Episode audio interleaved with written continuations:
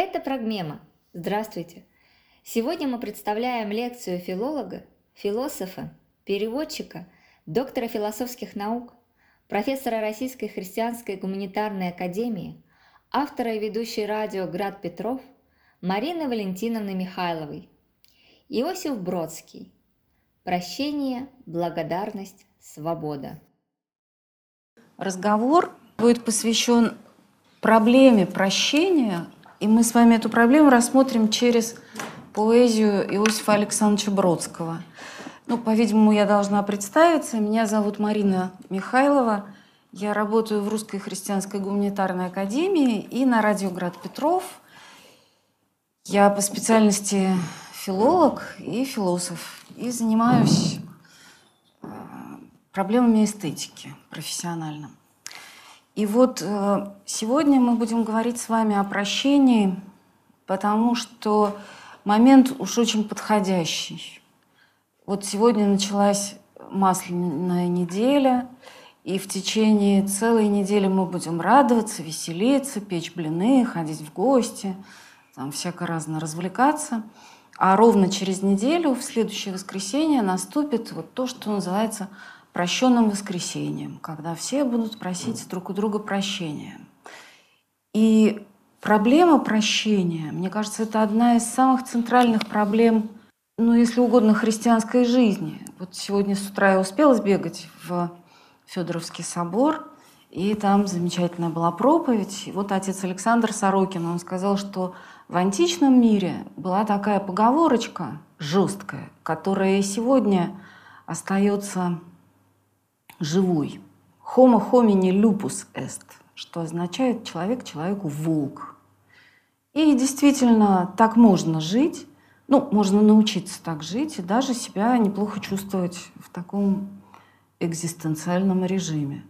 Однако же, сказал отец Александр, после того, как совершилось боговоплощение, человек человеку Христос, то есть человек человеку брат или сестра во Христе – и это предполагает какие-то другие отношения, в которых прощение является едва ли не доминирующей практикой. Надо сказать, что Христос мало чего от людей требовал. Вот если мы прочитаем Евангелие внимательно, мы увидим, что он никогда не ставит никаких условий. Скорее он попустительствует, прощает, разрешает много всяких вещей – и есть единственное условие в Евангелии, которое сформулировано очень твердо. Когда Христос говорит, что если вы не простите друг друга, то не простит вас Отец ваш Небесный. То есть получается какая-то удивительная вещь. Прощение – это условие нашего входа в вечную жизнь, в Царство Небесное. Никогда больше Христос ничего не требует от людей. Один единственный раз.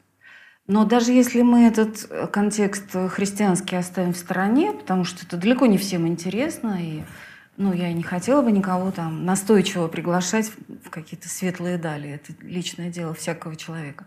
Если мы будем говорить только об антропологической реальности, то тогда все равно нам придется признать, что прощение – это невероятно важная составляющая нашей жизни – Потому что прощение разрешает нас, освобождает нас от таких разрушительных негативных чувств, как обида и вина. Возможно, среди нас есть счастливцы, которые никогда в жизни не переживали чувство обиды или вины. Возможно, вы знаете таких людей, но я таких не знаю. Все люди, известные мне, с которыми у меня были какие-то более-менее доверительные отношения, искренние, они испытывали когда-нибудь, хотя бы один раз в жизни, чувство обиды, которое преодолевается только прощением. И мы все испытывали когда-нибудь чувство вины, которое тоже может быть э, растворено только через практику прощения.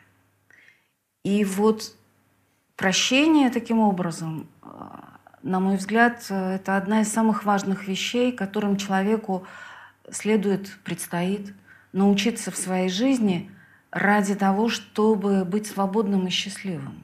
Умение прощать – это одно из условий радостной и творческой, творческой, я бы сказала, жизни. Почему к этой проблеме мы подходим через поэзию? Ну вот недавно, там пару лет назад, мы с коллегой, с замечательным психологом Мариной Архиповой написали книжечку, которая так называлась «Прощение. Как примириться с собой и с другими». И когда-то предполагалось, что вот в этой аудитории замечательной я буду представлять эту книжку. Но, к сожалению, этой книжки, ну, ее уже раскупили, ее больше нет. Ну, может быть, будет какой-то второй тираж. И э, вот когда мы занимались этой книгой, писали ее, а потом представляли ее, мы даже не ожидали, что она произведет такой э, большой эффект, потому что люди, прочитавшие эту книжку, потом говорили нам, что да, вот в нашей жизни что-то изменилось, что-то изменилось. И, конечно, к прощению можно подходить как к проблеме, ну, такой чисто прикладной, психологической. Но поскольку я не психолог, то мой вклад вот в эту книжечку, он заключался в том, чтобы подойти к проблеме именно со стороны э, поэзии и богословия. Почему? Потому что, с моей точки зрения, поэт – это тот, кто, ну вот как Ахматова говорила, она говорила, поэты – это такие люди, которые говорят то, что мы сами хотели бы сказать, но не умеем. Настоящая поэзия – это когда человек читает стих, там, предположим, про любовь, и говорит, ну надо же, вот я и сам хотел это сказать, но я не смог так сложить слова. А, а у нее или там у него получилось. Так вот, поэты обладают удивительным свойством давать нам слова для э, нашего внутреннего опыта. Я думаю, что ни одному хорошему поэту, и Бродскому в том числе, даже в страшном сне не приснилось бы, что он ну, как-нибудь там влияет на сознание народа, или там кого-то воспитывает, или кого-то там как-то формирует. Нет, нет, нет, все не об этом. Но просто так устроена поэзия, что она находится в особых отношениях с языком. Когда-то Мартин Хайдегер сказал, что язык — это дом бытия. Вот действительно язык — это та вторая реальность, которая дана человеку для того, чтобы он мог с высоты птичьего полета видеть мир и видеть во всех подробностях самого себя. Потому что язык — это модель мира. Язык — это универсальный опыт.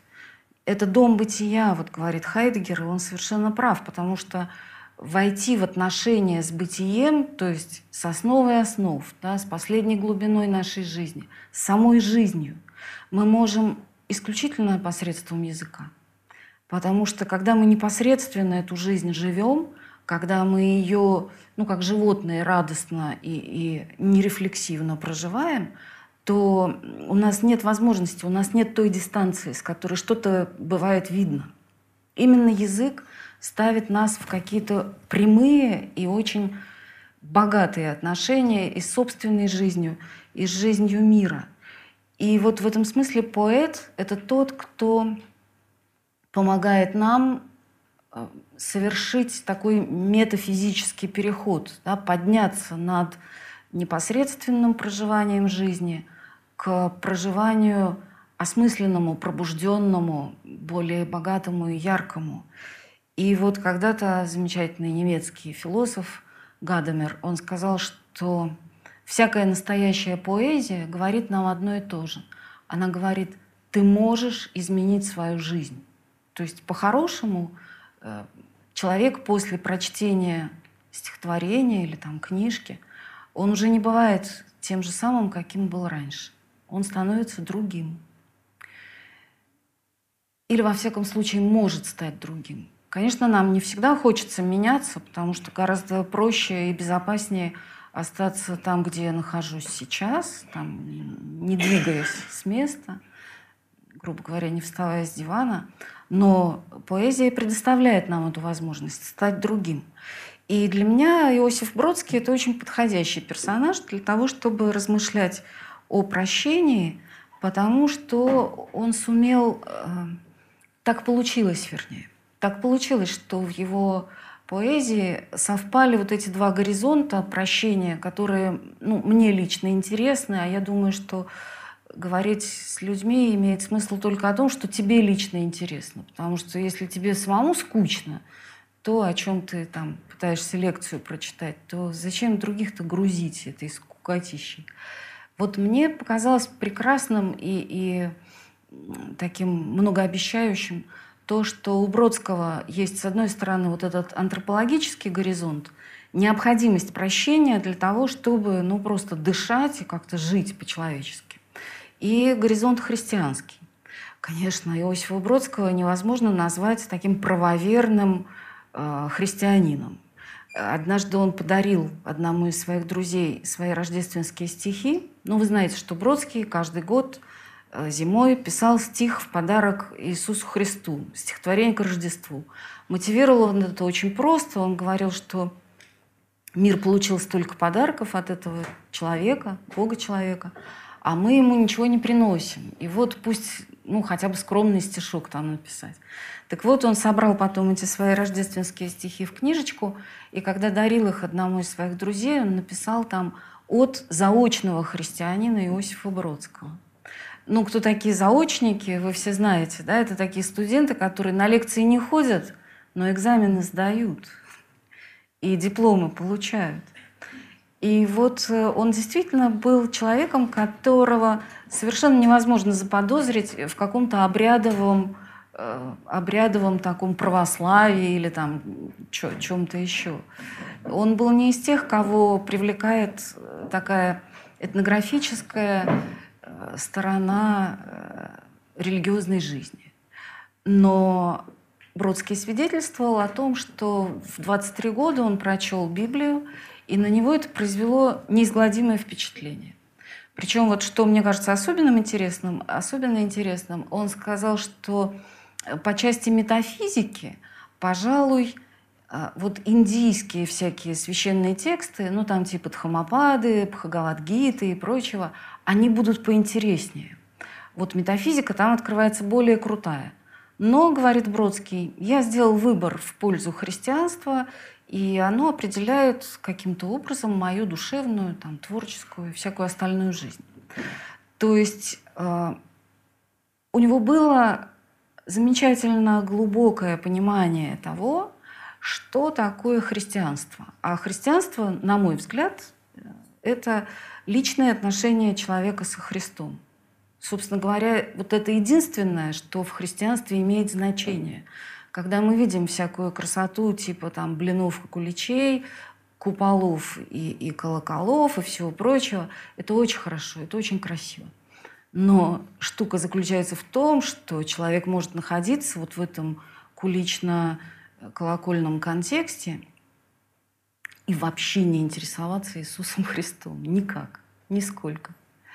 А человек может э, не переступать порога церковного, и однако же вот как Бродский, да, иметь в виду какую-то перспективу личных отношений.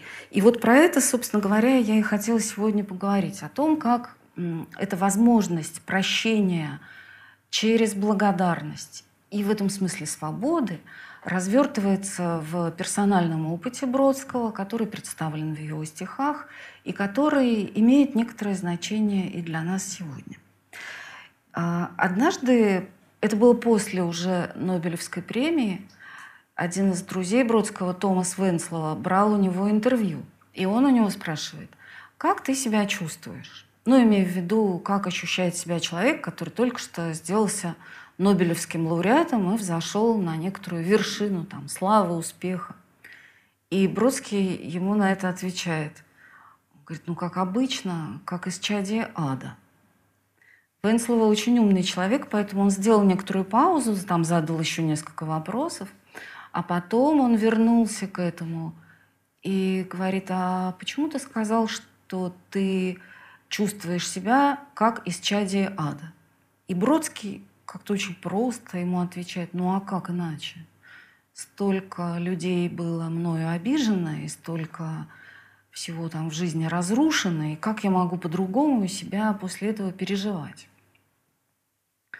И вот это первый такой аспект прощения, который очень важен, принять прощение и получить его.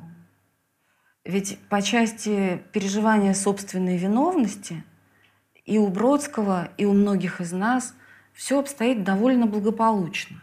Ну, как Пушкин когда-то сказал, на совести устало и много зла. Да, вот частенько бывает, когда не спится ночью или просто там как-то голова вдруг оказалась свободна на некоторое время. Вот, как правило, мы вспоминаем разные истории из жизни, которые и позорные, и, и вспомнить которые больно, из которых стыдно по-настоящему. И мы переживаем глубокую вину, искреннюю боль от того, что мы когда-то причинили некоторый вред другим людям. Причем ведь это же проблема такая серьезная и глубокая, потому что нас когда-то в детстве учили, что ну, можно исправить что-то. Да? Вот если ты сломал в песочнице там, куличик, ты можешь его исправить. Но дело в том, что есть вещи, которые исправить невозможно. Даже тот самый куличик. Я могу отстроить своему товарищу по песочнице новую там, песочную крепость, но я не смогу стереть из его памяти вот это чувство боли и унижения от того, что кто-то грубо разрушил им построенное. Есть вещи, которые невозможно отменить. Об этом замечательно писала Ханна Аренд. Она в своей замечательной книжке «Вита актива» говорит о том, что прощение – это единственный способ воздействовать на прошлое. Ведь прошлое неотменимо. Э, ужас-то нашей жизни необратимо развертывающаяся в одном направлении, заключается в том, что я никаким образом не могу поменять прошлое. Я могу 20 раз попросить прощения, там, предоставить материальную компенсацию или еще что-то такое, но то, что было, продолжает быть всегда. Это нельзя сделать не бывшим. И вот Ханна Аренд, она говорит прекрасные слова, которые я очень люблю. Она говорит, прощение – это новое начало, потому что это удивительная возможность сделать бывшее не бывшим. Ну вот начать жизнь, отношения или еще что-то заново. И вот э, принять прощение, да, это проблема номер один. Я бы хотела вам прочесть маленький фрагмент из э, литовского дивертисмента Бродского о прощении как раз. Ну и вот, чтобы было понятно, из какого внутреннего состояния человек это пишет. Вот я сначала предыдущий фрагмент, а потом уже тот, который нас с вами интересует, где вот эта тема прощения развертывается. Значит, в каком состоянии человек это пишет? Только море способно взглянуть в лицо небу, и путник, сидящий в дюнах, опускает глаза и сосет венцо, как изгнанник царь, без орудий струнных.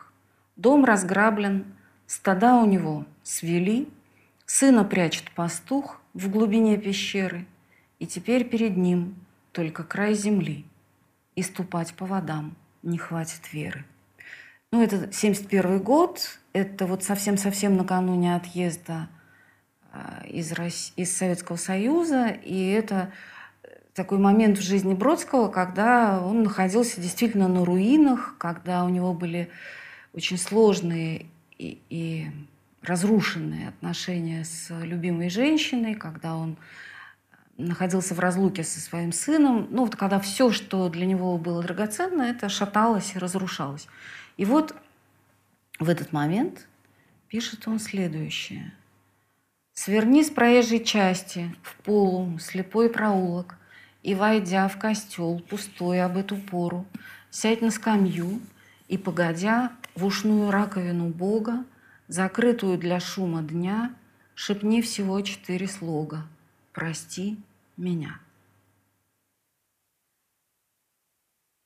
Давайте мы немножечко остановимся на этом коротком тексте и посмотрим на то, что здесь содержится. Во-первых, сама интонация. он не столько рассказывает о том, э, что с ним было, сколько говорит о том, что может быть. Вот это повелительное наклонение, да, сверни, сядь, шепни, это скорее такая мягкая рекомендация о том, что можно сделать для того, чтобы выйти вот из этого состояния э, царя Давида, который изгнан из царства, да, и стада его пленены, и сына пастух держит в пещере и все остальное прочее. Что можно сделать с самим собой и со своей жизнью, когда жить практически невозможно? Вот это такой, если угодно, рецепт. Да, сверни с проезжей части в полум слепой проулок и, войдя в костел, пустой об эту пору, сядь на скамью. Вот эта ситуация человека, который находится в пустом костеле, в пустом храме, это ситуация литературная в каком-то смысле. Я не уверена, что Бродский читал э, Бернаноса, вот эти самые записки сельского священника, замечательную книжку, но там есть история про то, как сельский священник входит в пустой храм деревенский и застает там некоего старика, крестьянина, который просто сидит молча, даже не похоже, что молится, но вот просто сидит себе и сидит. И он застает его в таком положении и раз, и два, и, и много. И в конце концов он спрашивает, а что ты здесь делаешь? И этот крестьянин ему отвечает, он говорит, я смотрю на него, ну так вот, указывая на изображение Христа, а он на меня, и нам хорошо. Вот эта ситуация пребывания в пустыне, том костеле. Хороша тем, что она освобождает человека от необходимости участвовать в ну, некоем коллективном действии. Это понятно, что церковь есть сообщество, и понятно, что главное таинство христианское носит название литургия, там, общее дело. Да? И понятно, что быть христианином невозможно вне отношений с другим человеком. Это все правда. Но прежде чем человек войдет вот в этот режим соборности, общинности, ему необходимо вот это личное э, предстояние Богу. Да? Момент, когда ты не ради кого-то, не ради каких-то коллективных ценностей присутствуешь здесь, а когда ты делаешь нечто для самого себя. Да? В ушную раковину Бога, закрытую для шума дня – шепни всего четыре слога «Прости меня». Вот это удивительные тоже слова, потому что каким образом люди беседуют с богами. Это бывает очень по-разному в культуре и в жизни. И одна из э, таких возможностей – это, ну, например, прибегнуть к посредничеству жреца. Потому что вот есть специальный институт религии, богатый, сложный, тонкий, который человечество разработало в течение тысячелетий, и там налажены какие-то каналы, и вот если найти правильного жреца, или же прийти там, к какому-то, как сейчас говорят, сильному священнику, то, может быть, твои слова дойдут как срочное сообщение прямо вот до адресата. Но это все история не для Бродского.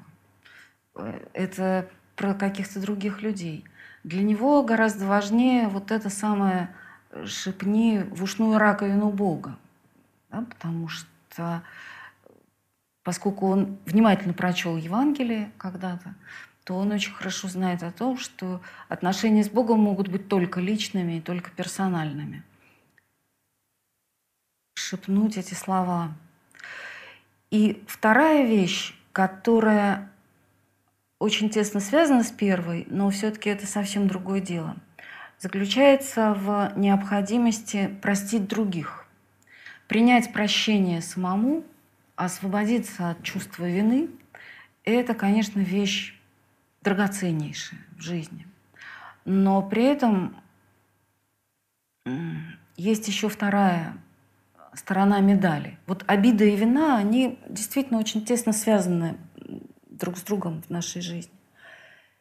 И освободиться от вины – это хорошо. Но нужно еще освободиться от обиды.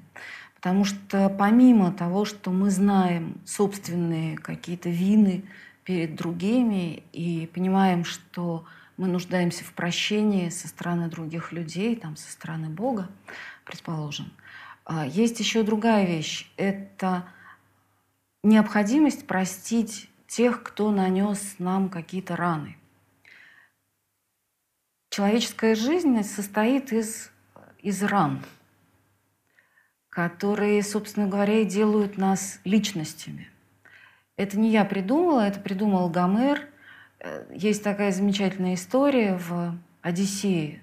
Вы ее наверняка помните. Всякий, кто читал «Одиссею», конечно, этого никогда не забудет. Э, там есть история о том, как Одиссей возвращается домой, и он должен э, принять образ старика, странника, нищего, потому что иначе ему будет очень опасно быть на Итаке. Пенелопу осаждают женихи, там все дома очень плохо. И вот он превращается в этого странника для того, чтобы поначалу ну, провести некоторую разведку, а потом уже приступить к решительным действиям. И он приходит в свой дом, и его принимает его собственная жена за столом, и его сын сидит рядом с ним, и его никто не узнает. Но потом нужно, чтобы ему умыли ноги. Этого требует закон гостеприимства. И старая нянька Одиссея, Эвриклея, она наливает воды в медный такой сосуд, в лохань, и начинает мыть ноги Одиссею. И тут она видит шрам на его ноге. Ну и за этим следует такое знаменитое отступление, которое составляет 70 стихов, потому что Гомер очень подробно описывает те обстоятельства, при которых Одиссей получил этот шрам, как он там ходил на охоту на дикого вепря, и каков был этот вепрь, и каковы были подробности их схватки и так дальше. После чего Эвриклея всплескивает руками и говорит, ты Одиссей, ты мое дорогое дитя. И вот происходит это чудесное узнавание. Два существа узнали Одиссея, остальным он сам открылся. Но первое это была его собака, потому что, как Бродский говорит в одном из своих стихов про греческую церковь, да, собачью верность обмануть невозможно. А второе живое существо, которое его узнает, это Евриклея, вот эта нянюшка – и она узнает его по шраму на ноге. Потому что в логике Гомера а, мы можем изменить все, что угодно. Боги дают нам другую внешность. Вот Одиссей стал другим человеком. Но те шрамы, те раны, которые нанесла нам жизнь, неотъемлемы от нас. Они, они навсегда остаются с нами, потому что наши раны — это и есть наша история, наша судьба и, и наша личность в конечном счете. Так вот, э, каждый из нас несет вот эти самые раны, которые необходимо простить. Потому что иначе вне прощения мы не сможем быть свободными, и мы не сможем радоваться. Память о обидах, которые нам нанесены, о разрушениях, которые там кто-то произвел в нашей жизни, может быть воистину невыносимой. И вот для Бродского человеком, который открыл ему эту красоту прощения, прощения других людей, да, прощения тех, кто пытался разрушить ее жизнь, была Анна Ахматова. И вот следующий текст я хочу вам предложить. Это стихи на столетие Анны Ахматовой, написанные, ну, соответственно, в июле 89 -го года. Страницу и огонь, зерно и жернова – секира острие и усеченный волос. Бог сохраняет все, особенно слова прощения и любви, как собственный свой голос. В них бьется рваный пульс, в них слышен костный хруст, и заступ в них стучит.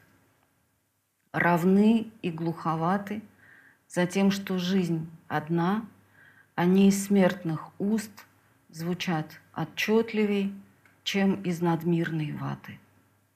Великая душа, поклон через моря за то, что их нашла, тебе и части тленной, что спит в родной земле. тебе благодаря, обретший речи дар в глухонемой вселенной. Ну, это известная история, что Бродский был дружен с Ахматовой. Он был одним из этих молодых людей, которые составляли, как говорила Ахматова иронически, волшебный хор. Вот Бродский, Анатолий Найман, Дмитрий Болбышев и Евгений Рейн. Это была такая компания, которая сопровождала Ахматову в последние годы ее жизни. И Бродский с Ахматовой сохранял отношения некоторые э, в течение всех последующих лет после ее смерти.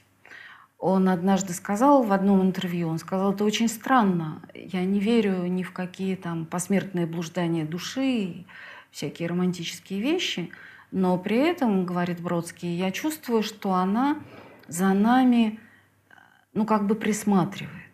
Ну, не наблюдает, не контролирует, а именно вот так присматривает, бережет как она это, собственно говоря, делала и при жизни. Он это сказал через много лет после смерти Анны Андреевны. И вот, э, опять же, вспоминая свое общение с Ахматовой, Бродский говорил о том, что она могла делать все, что угодно. Она могла о чем-то разговаривать или шутить, или они могли, там, не знаю, гулять, пить чай или водку. Но при этом Ахматова по свидетельству Бродского, всегда была некоторым доказательством а, возможности христианства. То есть она была христианином, ну, в его глазах. И он говорил, что о христианстве от Ахматовой он узнал гораздо больше, чем из любых там учебников или откуда-то еще. И вот э, в чем же, собственно говоря, составляло это самое ахматовское христианство по Бродскому? Он говорил, что она смогла простить тех людей, которые причинили ей много зла. Вот в ней была возможность и решимость и, и реальность прощения по отношению к тем, кто разрушал ее жизнь. Причем мне кажется очень важным, что в этих стихах мы слышим вот этот самый рваный пульс, да, и костный хруст, и стук заступа. Это Пушкин, конечно. И к нам в окошко день и ночь стучит могильную лопатой. Да, это пир во время чумы пушкинский. Потому что Ахматова начала с того, что назвала все вещи своими именами. Вот что касается практики прощения, то здесь очень важен момент – правды, а, прямоты. Между прочим, просто на польском, например, языке и на некоторых других славянских языках означает именно прямо. Вот прощение возможно тогда, когда э, два персонажа вступают в некоторые прямые отношения, когда вещи названы своими именами. После этого можно сделать уже следующий шаг и, и простить а Ахматова написала «Реквием».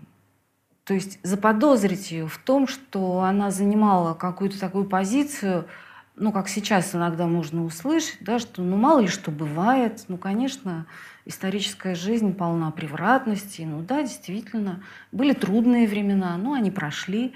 И давайте лучше радоваться, забыть об этом следует. Конечно, Ахматовой это не было свойственно ни в какой мере, потому что «Реквием» — это одно из самых сильных свидетельств о том, что пережила наша страна в, во времена сталинского террора, и сказать о том, что Ахматова э, соблазнилась хоть в какой-то момент легким прощением, конечно, мы не можем. Вот э, послезавтра, 5 марта, будет годовщина ее смерти. И 5 же марта – это же день смерти Сталина, и Ахматова, она всегда как-то радовалась в этот день, потому что закончилась очень мрачная эпоха. И вот, э, да, она один из свидетелей, причем свидетелей неподкупных и прямых страшных времен, что не исключает того, что в ней не было э, вот этой самой ненависти, которая заставляла там биться в пароксизмах злобы. И не забудем, не простим, это, это не Ахматовское. Не забудем, да, конечно, но простим, потому что иначе мы не сможем жить. И вот с точки зрения Бродского это самый большой ее вклад в русскую поэзию. И хочу обратить ваше внимание также вот на эти замечательные слова про то, что Бог сохраняет все, особенно слова прощения и любви, как собственный свой голос. Ну, Бог сохраняет все, это, э, это слова, которые написаны на гербе Шереметьевых, вот в фонтанном дворце, который чуть дальше тут от нас по фонтанке. И Ахматова к этим словам была всегда очень внимательна. Она сделала их эпиграфом к поэме «Без героя», и для нее память – это одно из божественных свойств человека, потому что действительно память позволяет нам и воздавать благодарность, и сохранять правду. Но особенно Бог сохраняет слова прощения и любви, как собственный свой голос. И вот эта самая тема дара речи. Ну, одна из книг Бродского называется «Часть речи». Да, и в одном из своих стихотворений он говорит, что когда человек умирает, остается только часть речи. Каждый из нас — это часть речи. Это одна из э, возможностей реализации воплощения родного языка.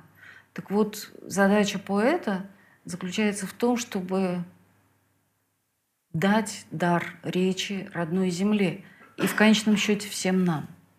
И вот эта тема, да, возможность прощения, э, возможность прощения, которая сам человек дает тем, кто вторгается в его жизнь и разрушает ее. Есть такие замечательные воспоминания о том, что однажды ну, какой-то товарищ Бродского приехал из Советского Союза в Америку, может быть, уже из России даже. И он стал как-то очень горячо и взволнованно рассказывать разные, ну, такие около литературные сплетни и всякие истории. Про людей, которых, казалось бы, Бродский хорошо знал, и это должно было быть ему интересно. И вдруг этот человек видит на лице Бродского какую-то глубокую вежливую скуку. И он говорит, как, а разве вот тебе совсем не интересно то, что я говорю? И Бродский говорит, ты знаешь, неинтересно. Потому что вот либо любить человека и ну, говорить с ним о чем-то хорошем, либо это не стоит даже того, чтобы на это тратить время жизни. То есть э, возможность э, открывается перед нами либо забыть то, что действительно стоит забывать, либо как-то взращивать и, и, и укреплять но не возвращаться бесконечно с ненавистью к каким-то каким-то людям и каким-то ситуациям. И вот это самое прощение, которое, как мне кажется, он сумел пережить в своей жизни в обе стороны, да, и попросить прощения, и, и, и дать его, и дать. Оно очень тесно связано с э, способностью дара. Вот э, если мы посмотрим на форму этого слова – ну, например, в французском языке, то пардон – это и есть то, что дается даром. Пардон, да, то есть ни за что, просто так. Прощение – это дар. И через прощение открывается некоторая очень важная сторона жизни, такое вот благодарственное, евхаристическое измерение жизни – ведь посмотрите, э, вот эти замечательные чувства обиды и вины, которые, э, которые собственно говоря, и исцеляются прощением, как правило, берутся откуда? Из нашего ощущения, что мир или другие люди, ну или там Господь Бог, нам что-то должны. Нам часто кажется, что ну, мы же такие хорошие, такие замечательные, а почему у нас в жизни все так плохо? Ну вот почему там у этого такая зарплата, а у меня такая? А почему вот у этого 25 друзей, а у меня там кот один, и тот все в окошко смотрит? Почему так несправедливо устроена жизнь? Почему э, мне не дается все, чего я, как мне кажется, заслуживаю? И это переживание – оно, конечно, связано с каким-то э, таким внутренним измерением мира как рынка. Потому что если мы будем все время оценивать, э, что нам дали, чего нам не дали, э, где судьба была права по отношению к нам, где она ошиблась, вот что я заслуживаю, ну как вот в рекламе, да, дешевой косметики, там, ты этого достойна – но если я все время буду считать, чего там я именно достойна, то я все время буду глубоко несчастным человеком, обиженным, злым и раздраженным. Но есть другая возможность э, восприятия жизни. Это не рынок, где каждый там за что-то должен заплатить и что-то должен получить. А это, это пиршественное пространство, куда мы призваны просто потому, что рождены. Вот это совсем другая история – Мир как дар, жизнь как дар. Она, конечно, очень сильно, мощно раскрывается в э, философии XX века. Причем именно после катастроф, после вот этих э, страшных мировых войн появляется, например, Левинас, э, Эммануэль Левинас, который говорит о том, что мир как дар и данность является условием а, гармоничной жизни субъекта. То есть я как человек могу собственное существование сделать прекрасным не тогда, когда исполнится 25 моих желаний, и мне будет дано все, о чем я мечтал и, и что планировал, а только тогда, когда я переведу свое внутреннее а, миросозерцание, мирочувствование вот в этот режим благодарственный. Если жизнь – это дар – если нам никто не должен абсолютно ничего, то тогда все, что нам дается, все, что мы получаем, есть чудо, и есть красота, и есть дар незаслуженный, за который можно испытывать благодарность.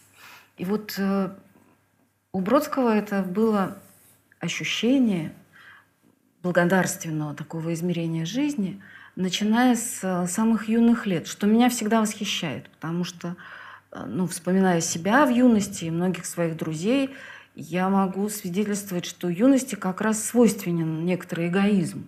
Ну, такие амбиции, желание там завоевать мир, увидеть весь Париж с высоты, там, сакры-кёры, что-нибудь такое. А у Бродского этого совершенно не было. В силу, не знаю, то ли одаренности какой-то особой, ну, очевидно же, что поэты – это избранники – то ли в силу того, что его биография как-то очень правильно складывалась, и жизнь его постоянно трезвила и вводила в такой режим реальности. Вот я хочу э, вместе с вами прочесть стихотворение 1 января 1965 года. Это пишется в ссылке, когда он находится уже в этой замечательной деревне Норинская, в одиночестве, э, ходит на работу – и занимается там разными полезным социалистическим строительством. И очень много времени проводит один. И вот э, Новый год этот он тоже проводит один. Ну и еще вот скажу одно слово. Ведь Новый год – это некоторый особенный момент, когда нам свойственно э, подводить итоги и заглядывать в будущее. Да? Это время, которое специально предназначено для переживания времени и для какого-то соотнесения а, развертывания собственной жизни ну, с каким-то замыслом об этой жизни да, или с каким-то ее идеальным образом. Э, согласитесь, что Новый год – это такой удивительный праздник, когда нас просто календарь заставляет посмотреть на то, что было, и подумать о том, что будет. И вот это его такая контрольная фотография. Он однажды сказал, что вот эти его стихи новогодние, рождественские, они похожи на ежегодные фотографии. Ну, сейчас уже э, более молодые люди, они не представляют себе, что такое ежегодная фотография. Но я очень хорошо помню, что когда я была маленькой девочкой, то каждый год в день рождения мне там привязывали бантик, надевали приличное платьице, вели фотографию и ставили на стульчик, потому что раз в год надо было делать фотографию ребенка. Э, тогда еще, может быть, не все могли снимать так много и хорошо, как как сейчас. Так вот, Бродский говорил, что его эти ежегодные стихи э, на Новый год и на Рождество – это такая моментальная фотография души. Вот ежегодный срез. Что там происходит? Волхвы забудут адрес твой, Не будет звезд над головой, И только ветра сиплый вой Расслышишь ты, как встарь. Ты сбросишь тень с усталых плеч, Задув свечу пред тем, как лечь, Поскольку больше дней, чем свеч, Сулит нам календарь. Что это? Грусть? Возможно, грусть. Напев знакомый наизусть, он повторяется, И пусть, пусть повторится впредь, Пусть он звучит и в смертный час, Как благодарность уст и глаз Тому, что заставляет нас Порою вдаль смотреть. И молча, глядя в потолок, Поскольку явно пуст чулок, Поймешь, что скупость — лишь залог Того, что слишком стар, Что поздно верить чудесам, И взгляд, подняв свой к небесам, Ты вдруг почувствуешь, что сам чистосердечный дар. Вот это невероятное, конечно, стихотворение, особенно для человека, которому всего 25 лет. Видите ли, в чем здесь э, гениальность этих стихов и их какая-то невероятная внутренняя свобода, невероятная для столь молодого человека. Речь идет о том, чтобы найти точку опоры исключительно в собственном бытии, а не в чем-то таком, что является привнесенным внешним условием, а следовательно условием ненадежным. Потому что все внешнее очень легко отнять. Ну, нам кажется, что, предположим, у меня есть хорошая работа. Да завтра там начнется какое-нибудь сокращение, и, и тебя уволят. Или ты думаешь, что ну, я вот еще достаточно крепок здоровьем тоже это легко поправить, что называется. И все остальное тоже. Да? Ну, жена оставит и изменит друг, как известно. И мы ни на что не можем рассчитывать, ни на что не можем надеяться, кроме как вот на эту опору, которая находится где-то в последней глубине нашего собственного существования. Вот другой великий Иосиф Мандельштам, он сказал однажды, любите бытие вещи более самой вещи и собственное бытие больше, чем самого себя. И он знал, что говорил. Да, потому что все свойства тех вещей, которые меня окружают, и даже все вот эти акциденции, там, свойства мои собственные, это величины переменные. Но мое бытие, мое присутствие в этом мире есть, к счастью, величина постоянная.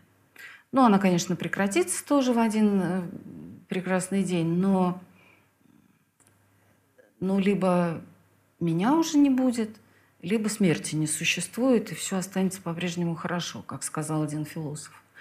И вот здесь, в этих его стихах замечательных про 1 января 1965 года, мы видим э, удивительный такой ход, когда человек идет от полного обнищания и от некоторого честного признания э, стесненности своих обстоятельств. Волхвы забудут адрес твой. Да, действительно, никаких подарков не будет. Не будет звезд над головой. Ну, Бродский во всех своих рождественских стихах обязательно э, упоминает рождественскую звезду, как вот это вертикальное измерение мира, да, как взгляд Отца на нас направленный. У него с этой самой звездой связана масса прекрасных переживаний. Однако вот не будет звезд над головой. И вообще ничего не будет. Ты один в какой-то забытой Богом деревне. Никому ты особенно не интересен. И самое время пожалеть самого себя. Что он, в общем-то, и делает. Да? Что это грусть? Возможно, грусть. И это, между прочим, один из таких тоже великолепных психологических рецептов. Для того, чтобы освободиться от неких негативных чувств, ну, например, от состояния депрессии или от обиды, или от чего-то другого. А, первым шагом следует признать, что мы эти чувства испытываем. Вот до тех пор, пока я кого-то ненавижу, но я себе говорю, что ну нет, я же такой хороший человек, я не могу никого ненавидеть. Ну просто она объективно очень трудный человек и меня раздражает. Но если я скажу себе, что да, вот я вот эту свою коллегу терпеть не могу, но я хочу с этим что-то сделать, потому что я хочу себя уважать, дорасти хотя бы до какого-то нейтрального положения. Вот в этом случае э, возможно какое-то дальнейшее развитие. И в этом прекрасном стихотворении он тоже признает очень просто и очень открыто собственные чувства. Да, мне грустно. И следующий шаг, он вот этот совершенно удивительный и прекрасный, когда ты вдруг почувствуешь, что сам чистосердечный дар. То есть вот это самое Рождество без даров и без звезды оказывается прекраснейшим приобретением, потому что вдруг впервые в жизни – может быть, впервые, ты осознаешь, что сама твоя жизнь, вот этот самый вид из окна на ту самую деревню Норинская, да, и возможность утречком пойти на работу, надев ватник и сапоги, это все большой-большой подарок. И этого у нас никто не отнимет. У нас много, много чего можно отнять, но есть вещи, которых отнять невозможно. Это немножко из другой оперы, но я все-таки вот не могу не процитировать прекрасную, недавно от нас ушедшую э, Тамару Владиславовну Петкевич, которая написала чудное воспоминание под названием «Жизнь сапожок непарный». Она оказалась в лагере э, совсем молодой женщиной, начинающей актрисой. И она была в лагере не на севере, а наоборот на юге, что, возможно, гораздо более мучительно, потому что там, в этом Казахстане, была страшная жара, они работали целыми днями, и, и им не давали пить. Ну, потому что охране было довольно-таки лень возиться с этой раздачей воды, и поэтому заключенные пили с утра, а потом вечером. И все это было довольно мучительно. И вот э, Тамара Владиславовна, она говорит, что каждый вечер она выходила, ну вот сколько было можно, подходила к ограде этого самого лагеря и смотрела на закат. Смотрела, как солнце садится – в эту самую бескрайнюю степь. И она говорит, что я понимала, что вот этого никто отнять не может, и это какой-то залог, причем ну, такой твердый, это твердое обещание того, что жизнь будет другой, и что она вообще другая, что то, что вот здесь сейчас со мной происходит с такой силой, да, это временные трудности. А правда это то, что прекрасное солнце садится в прекрасный горизонт. Вот это примерно то, что произошло с Бродским, ну, в более мягкой, конечно, форме, в этой самой деревне Норинская. Ты вдруг почувствуешь, что сам чистосердечный дар. Твоя жизнь дана тебе как какое-то чудесное приключение, очень большая радость, бесконечная возможность, которая никак не связана с тем, что Россия – страна возможностей. У Бродского всегда были коты – и он считал, что кот – это самое совершенное животное на свете, которое никогда не бывает уродливым. Чем бы ни был занят кот, он всегда прекрасен, в отличие от человека. Ну и сам он был немножко похож, особенно к старости, да, на такого кота с круглыми глазами. То есть так все это не, неспроста. И вот э, по части благодарности у нас уже не так много времени остается, поэтому я вам прочту просто два замечательных фрагмента, невероятно прекрасных и освобождающих. Э, первое стихотворение было написано им 24 мая 1980 года, то есть в день его собственного сорокалетия. Это очень известные стихи. Я входил вместо дикого зверя в клетку, выжигал свой срок и кликуху гвоздем в бараке, жил у моря, играл в рулетку, обедал, черт знает с кем, во фраке. С высоты ледника я озирал полмира, трижды тонул, дважды бывал распорот, бросил страну, что меня вскормила. Из забывших меня можно составить город. Я слонялся в степях, помнящих вопли гунна – надевал на себя, что сызново входит в моду, сеял рожь, покрывал черной толью гумна и не пил только сухую воду. Я впустил в свои сны вороненый зрачок конвоя, жрал хлеб изгнания, не оставляя корок, позволял своим связкам все звуки помимо воя. Перешел на шепот. Теперь мне сорок. Что сказать мне о жизни – что оказалась длинной. Только с горем я чувствую солидарность, но пока мне рот не забили глиной, из него раздаваться будет лишь благодарность.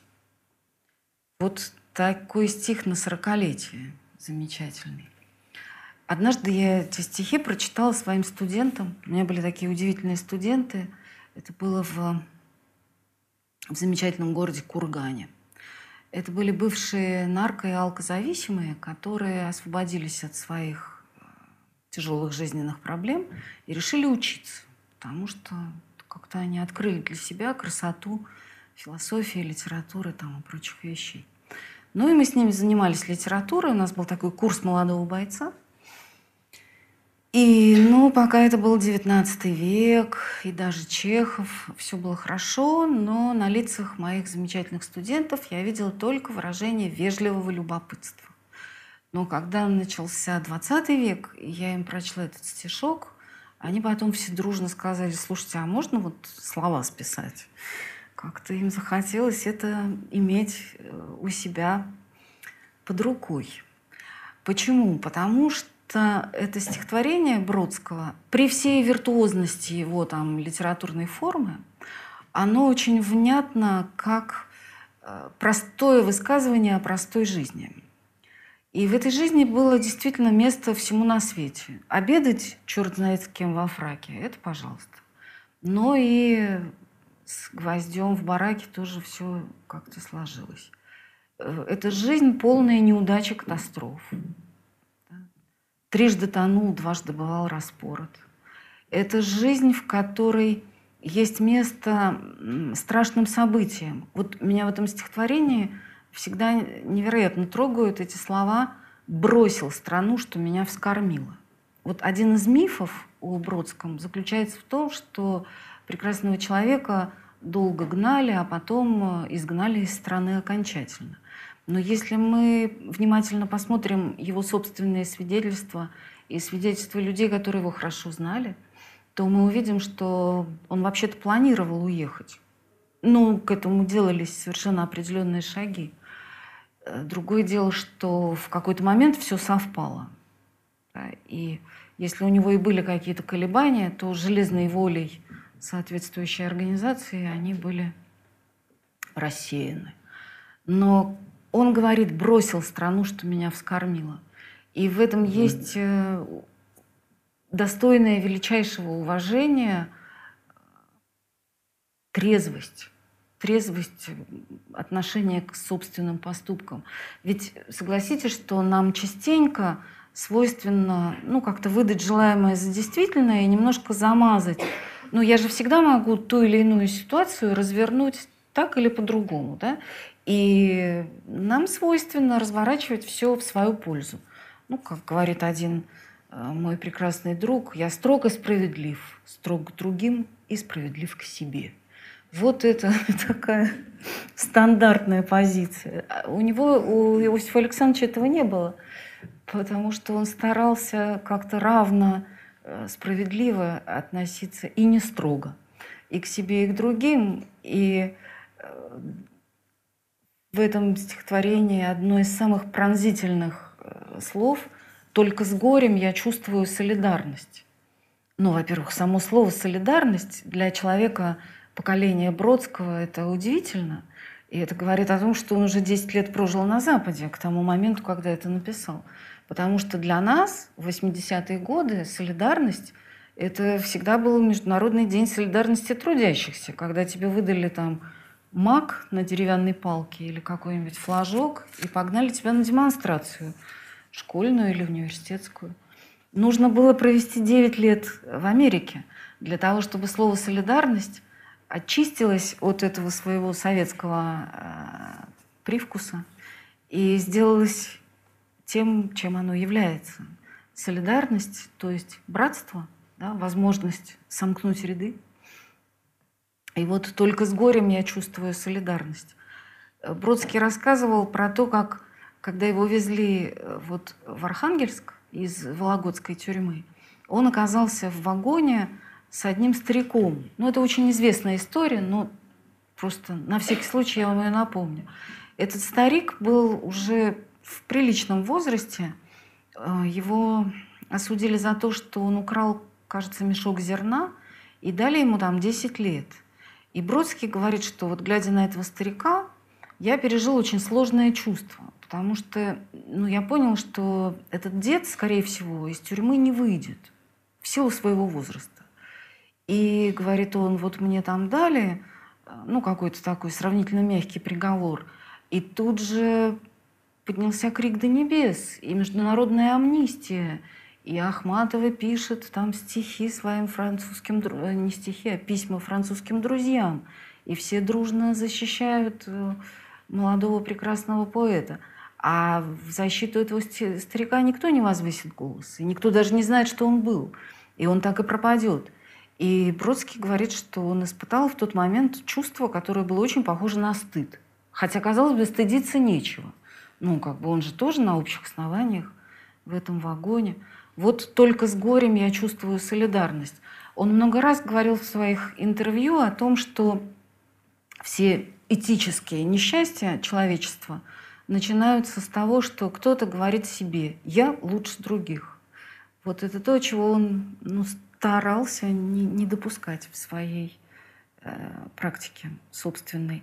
И вот это последний, этот последний удивительно прекрасный стих, да, «И пока мне рот не забили глиной, из него раздаваться будет лишь благодарность». А, лишь благодарность. Оказывается, что вот эта самая благодарность, этот благодарственный дух, который нам открылся в стихах 65 года, ну, как некое практически откровение, да, как почти дар с небес, оказывается, что это еще и э, может и должно быть нравственным выбором, и что эту самую благодарность в себе надо возобновлять да, что это не то, что однажды снизошло на тебя, как там золотое сияние, да, и ты в нем купаешься уже пожизненно. Это то, что требует некоего волевого усилия и усилия нравственного для того, чтобы в этом благодарственном состоянии удерживаться. И пока мне рот не забили глиной, из него раздаваться будет лишь благодарность. В этом слышится мне такой же самоконтроль, как и вот в этом самом позволял своим связкам все звуки помимо воя так же, как человек не позволяет себе звериный вой, также он и разворачивает свое существо к вот этому самому благодарственному э, переживанию мира. То есть это что-то такое, что не является, не является романтической данностью, а то, что может стать э, темой для нашего какого-то внутреннего труда. Вот. Ну и, наконец, последний прочитаю короткий стишок, и, по-видимому, мы на этом уже будем заканчивать. Вот последний стих прекрасный – это 12-я римская элегия. Римские элегии Бродский пишет в 81 году. Ну, понятное дело, что он их пишет в Риме. С Италией у него были совершенно особенные отношения. Прежде всего, для него Италия – это Венеция, куда он попадал на Рождество чаще всего – и там, клацая зубами в этих нетопленных венецианских гостиницах, был при этом совершенно счастлив все равно. И вот Рим – это, это мир. Рим – это корень европейской культуры.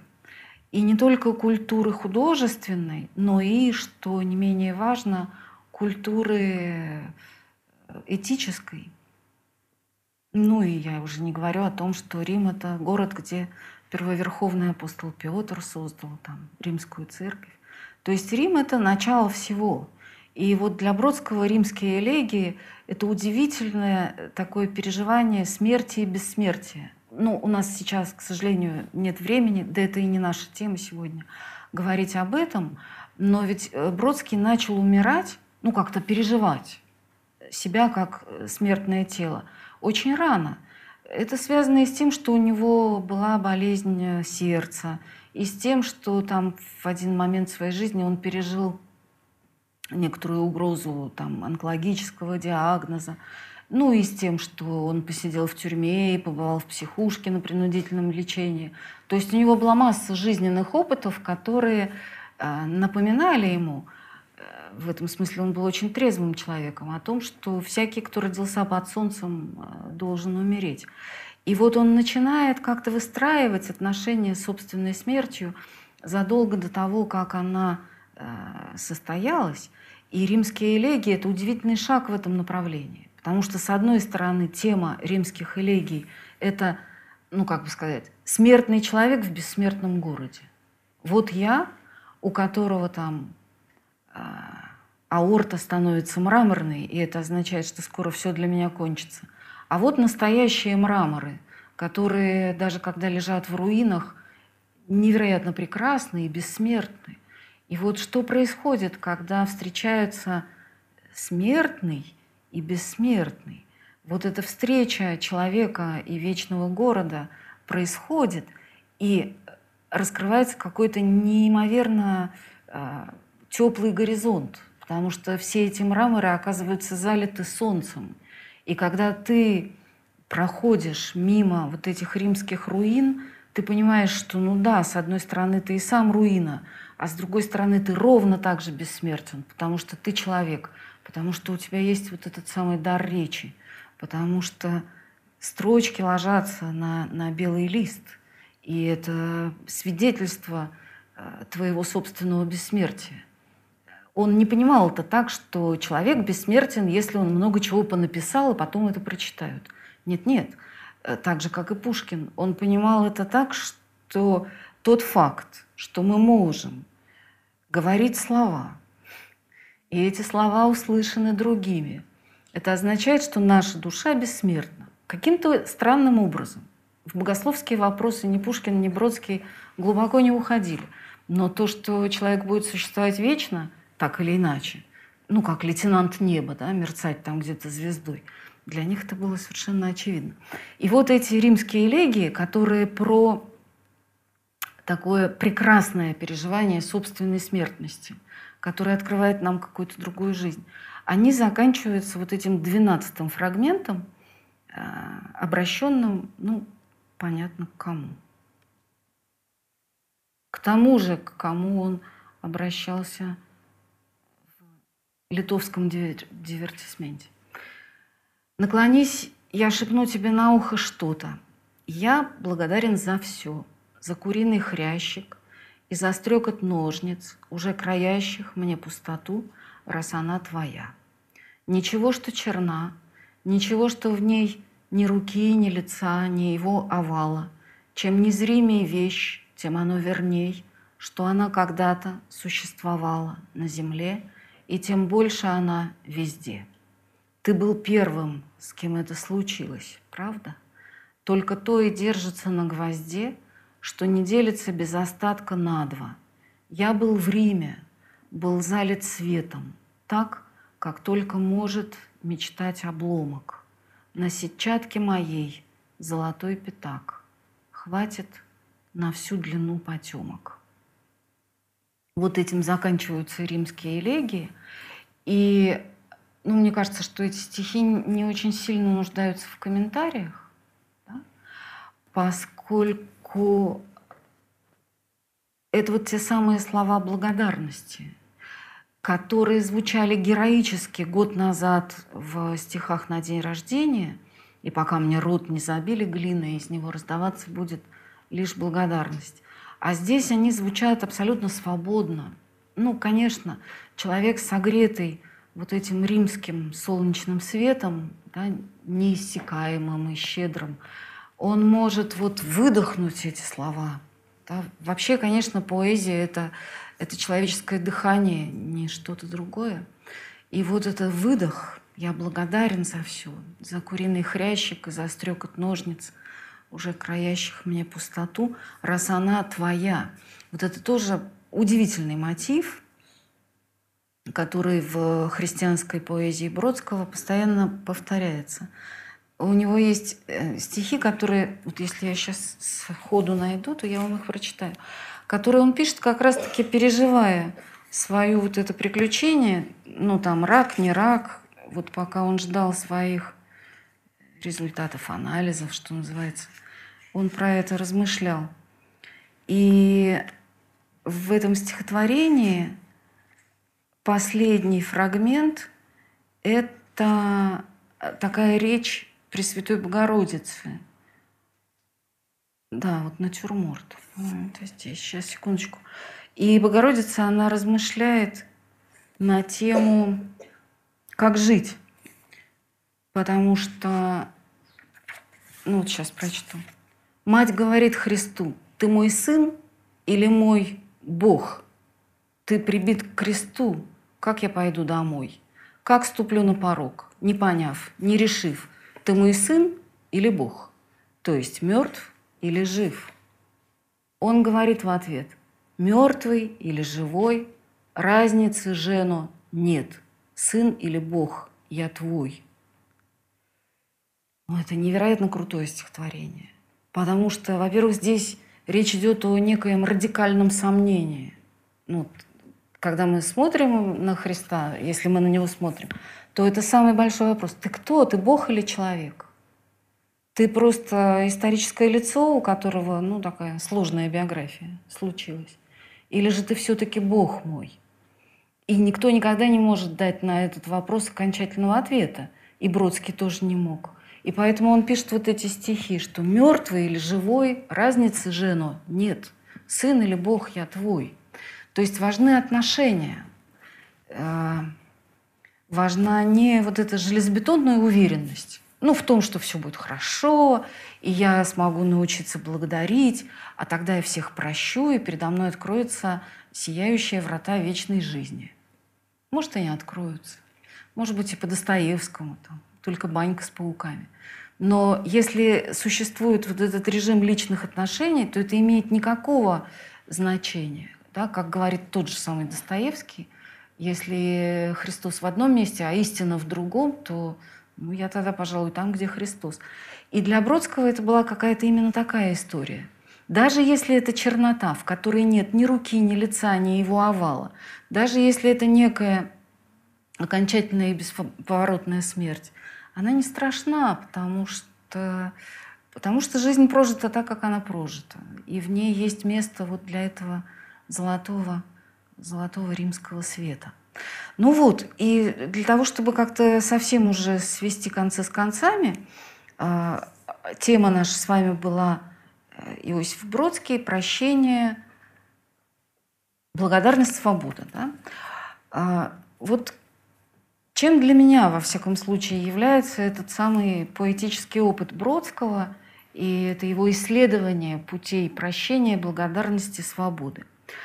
А, мне кажется, что это некая такая человекоразмерная возможность действительно войти в некоторый э, иной режим отношений с самим собой прежде всего. Потому что, конечно, прощение ничего не изменит в нашей жизни внешне. Ну, то есть нельзя сказать, что вот я всех прощу, а завтра тогда на меня посыплются. Я сейчас очень много вижу людей в метро там где-то, которые читают э, замечательные книжки Вадима Зиланда. Это такой волшебный человек, который понял, как построить мыслеобразы и с помощью этих мыслеобразов войти в счастливую, богатую, здоровую, благополучную жизнь когда тебя все залюбят, когда ты сразу начнешь зарабатывать какую-то бездну денег. В общем, он все понял. Он молодец. Только я вижу эти книжки в руках людей уже лет 15, а в общем все как было, так и остается примерно на своих местах. И в этом смысле э, поэты – они гораздо честнее, чем парапсихологи, потому что никто из них никогда не обещает нам, что изменятся внешние условия нашей жизни. Они не изменятся, потому что ну, все мои, так сказать, э, скелеты в шкафу, они как стояли, так они там и останутся. Но я смогу относиться к ним по-другому. Может быть, с большей долей юмора, может быть, с большей долей внутренней свободы. Потому что вот этот опыт, который нам предлагает э, предлагает Иосиф Бродский, это опыт, который является подлинным. Вот это то, что было, что пережил один человек. Но это означает, что э, в этот опыт может войти любой из нас.